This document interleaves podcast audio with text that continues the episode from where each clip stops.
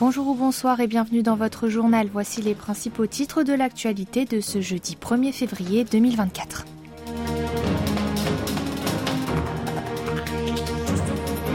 Yoon Song-yeol met en garde contre de possibles provocations du Nord avant les législatives.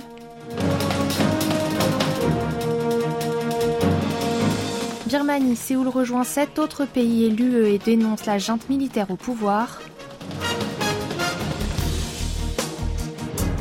Et enfin, Kim Jong-jun nous rejoindra pour nous parler de l'actualité musicale et sportive.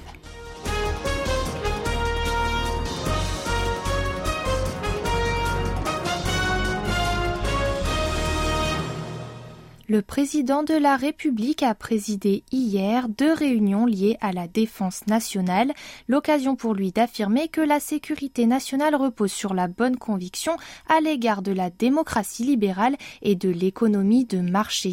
Yoon Song-yeol a exhorté les principaux commandants de l'armée présents à l'une des conférences à faire des efforts afin que les soldats sud-coréens aient une solide vision de la sécurité nationale et de l'État. Il a lancé cet appel en rappelant le régime de Kim Jong-un tente de semer l'inquiétude et la division au sud du 38e parallèle. Pour le président, le pays communiste pourrait multiplier ses provocations en vue d'influencer les législatives sud-coréennes d'avril.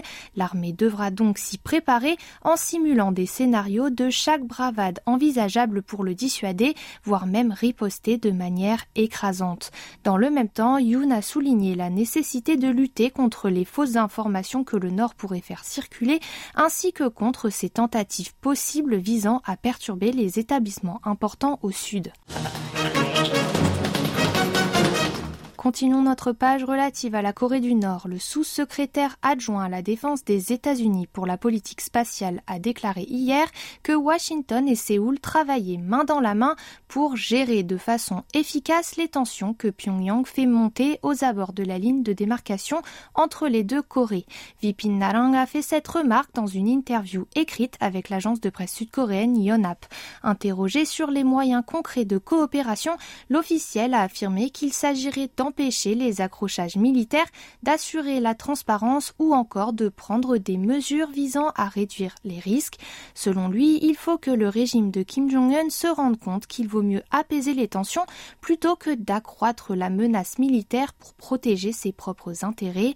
En ce qui concerne la menace nucléaire nord-coréenne, Narang a indiqué Nous continuons de scruter à la loupe tous les mouvements liés à un nouveau test atomique, le septième s'il a lieu, avant d'ajouter qu'un essai supplémentaire dégradera la stabilité régionale. Il est aussi revenu sur le fait que le Nord s'est autorisé à mener une frappe nucléaire préventive pour le mettre en garde contre le prix fort à payer en cas d'utilisation des armes atomiques. Sur le lancement réussi du satellite espion nord-coréen, le haut responsable du Pentagone a martelé que cela n'aurait aucun impact sur la dissuasion élargie des États-Unis et de leurs alliés sud-coréens. Et enfin, pour refermer ce chapitre, le changement de la politique de Pyongyang vis-à-vis de Séoul se confirme. Les diplomates nord-coréens font désormais référence à la Corée du Sud en l'appelant par son nom officiel République de Corée. La dernière mention en date est celle du représentant permanent adjoint de la Corée du Nord auprès des Nations Unies à Genève.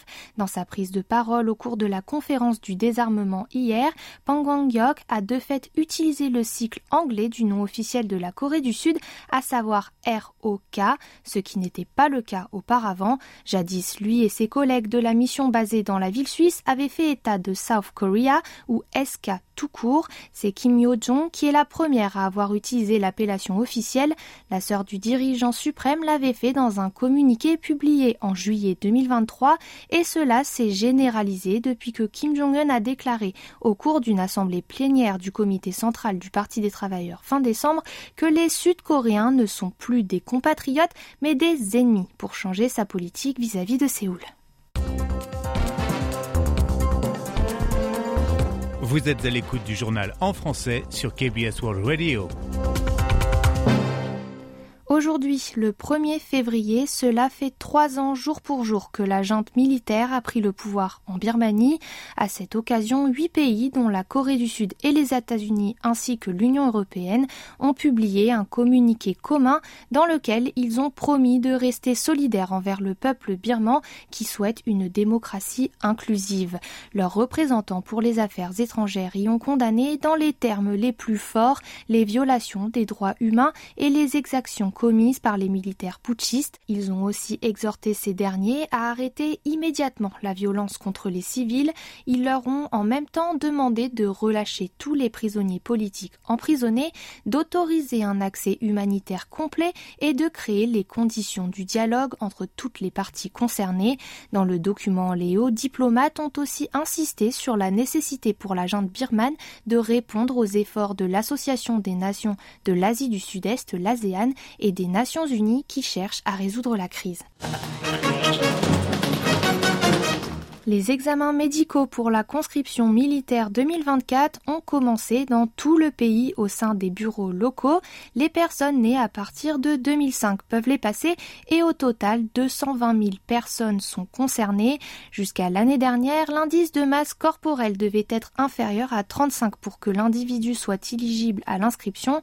Cependant, à partir de cette année, ceux dont l'IMC est au moins 40, à savoir en état d'obésité sévère, seront classés en troisième catégorie pour le service actif.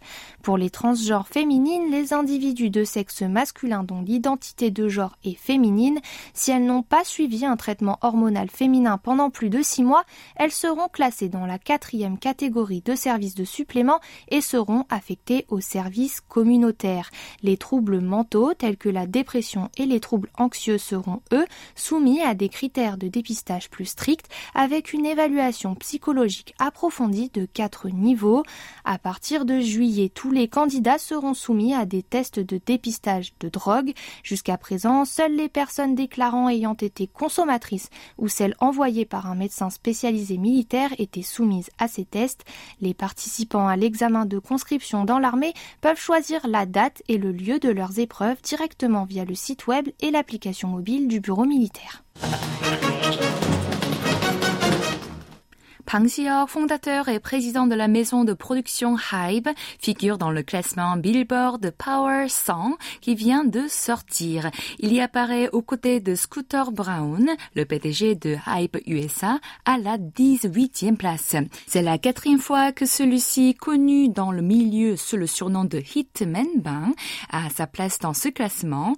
En effet, il avait déjà percé en 2020, 2022, 2023. Son entreprise Hybe est l'une des sociétés de divertissement sud-coréennes faisant partie du Big Four des agences de K-pop aux côtés de SM, JYP et YG Entertainment. Fondée originellement en 2005 sous le nom de Big Hit, elle est à l'origine du lancement des groupes de renommée mondiale BTS et TXT. Les Jeux olympiques de la jeunesse d'hiver de Gangwon 2024 se terminent aujourd'hui après 14 jours de compétition intense. La cérémonie de clôture se tiendra sur la place devant le stade auxiliaire du centre de hockey de Gangneung ce soir à 20h. Les athlètes sud-coréens ont brillé au cours de cette compétition, notamment Itaewon a remporté l'épreuve masculine de slice style et les patineurs artistiques Kim Hyun-gyum et Shin Ji-a ont respectivement reçu les médailles d'or et d'argent. Et ce n'est pas encore terminé. Le jeune snowboarder tente aujourd'hui de remporter deux médailles d'or dans l'épreuve de snowboard half-pipe et l'équipe nationale coréenne est également en quête d'un titre dans l'épreuve par équipe de patinage artistique.